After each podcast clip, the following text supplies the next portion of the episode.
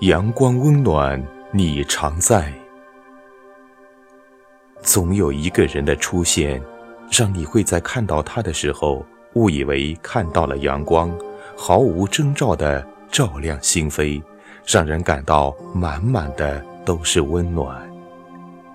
很幸运，我相信这样一种美好，在别人的身上，我旁观着这种美好。一直认为认识若男是在大学里最好的缘分，让我放下满身的防备，相信有一个人会温暖待我，给我时间，在得不到等量感情回报的我身上，给我带来那么多的感动，让我自己慢慢学会接受，习惯有一个人一直都在。若楠在我眼里一直都是一个很耀眼的女孩。高中时候，我们或许都曾在高效率的学习环境中，默默地关注过一些人。他们与我们不同，身上仿佛有一种我们看起来很遥远的东西在吸引我们，让我们或许是有点羡慕，或许是希望自己可以像他们那样活着。若男对于我，也许就是那样一种印象。我只是想带他去看海。有了一千块钱的预算，若男打算和她亲爱的男朋友一起去看海。当我听到他打电话时说：“我主要是想带你去看海。”听到这句话，作为中文系偶尔会蹦出来一点文艺细胞的我。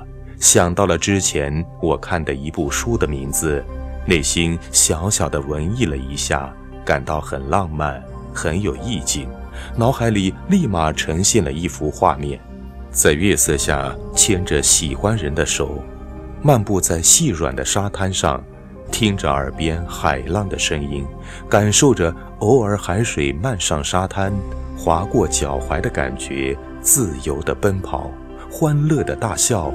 身后是曾经留下的一串串脚印，一大一小，密切相随。一场说走就走的旅行。本来准备帮他搬家，突然听他说今晚去洛阳，真的是说走就走。于是开始订票，我们开始搬东西。因为差不多是下午七点了，为了赶上校门口的最晚一班公交车。我们在两次把东西搬完以后，若男就随便把东西一装，就背着小包走了，很干脆利落，一场说走就走的旅行。想起来曾经看过一句话，说的是：人的一生总有做过两件事才不算后悔，一次是一场说走就走的旅行，一次是奋不顾身的爱上一个人。如果说总要做过这两件事的人生才算完整，那若男的人生意义一点都没有缺失。敢说走就走，敢在喜欢一个人的时候奋不顾身，敢做敢爱，也许会受到伤害，但想起过往却没有遗憾，没有如果的可能行在脑海里。好女孩都值得被宝贝。若男不仅仅在外貌上无可挑剔，最关键的是那大方爽朗的好性格。在大学期间，我学中文，他学艺术。学艺术的女孩本来就比较容易吸引人。记得有一次被他带去过琴房，坐在旁边看他弹钢琴，瞬间就被惊到了。以前只知道他唱歌可好听。没想到他可以把每件事都做得这么好。在琴房里，一个很漂亮的女孩，满脸认真地弹着曲子，眼睛里充满一种光芒，那是一种沉浸在钢琴世界里的眼神。我想，不只是我，换一个人也会不自觉地被吸引住的。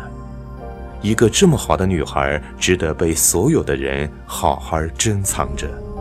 若男总是说：“遇见小孩真好，原来谈恋爱真的可以那么幸福。”走在操场上，听着若男讲他和小孩的故事，作为旁观者的我，能明显的感受到他口中所说的幸福。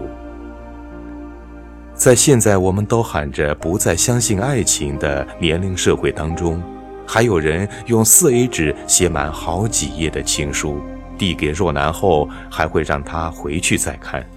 若男看见他有点害羞的样子后，逗小孩说：“你就念给我听吧，还要大声的。”这些话用若男搞怪的声音和有点卖萌的表情表现出来，相信看了都会招架不住的。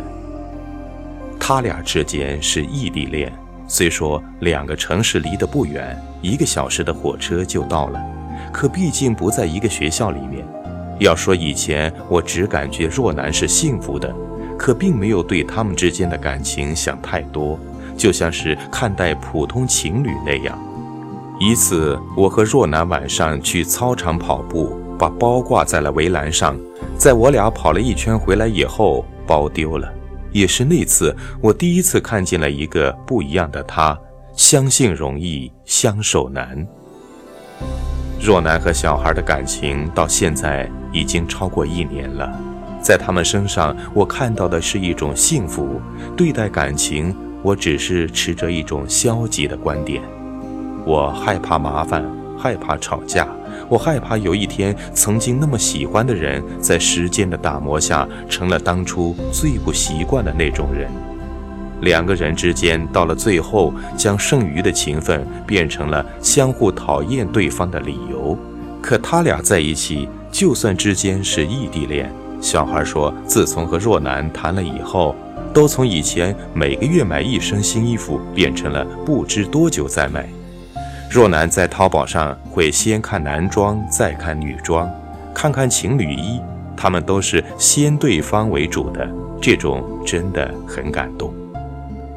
现在的我们周围最不缺的就是浮躁的恋爱，大家都带着一种合则聚，离则分的态度，少了等待，少了坚持。茫茫人海中。漫漫人生路，相遇要万分之一的概率，相守相知更是难上加难。遇见了就好好珍惜，下次不一定还会有这么合适自己的。别人再好，也只能是别人的。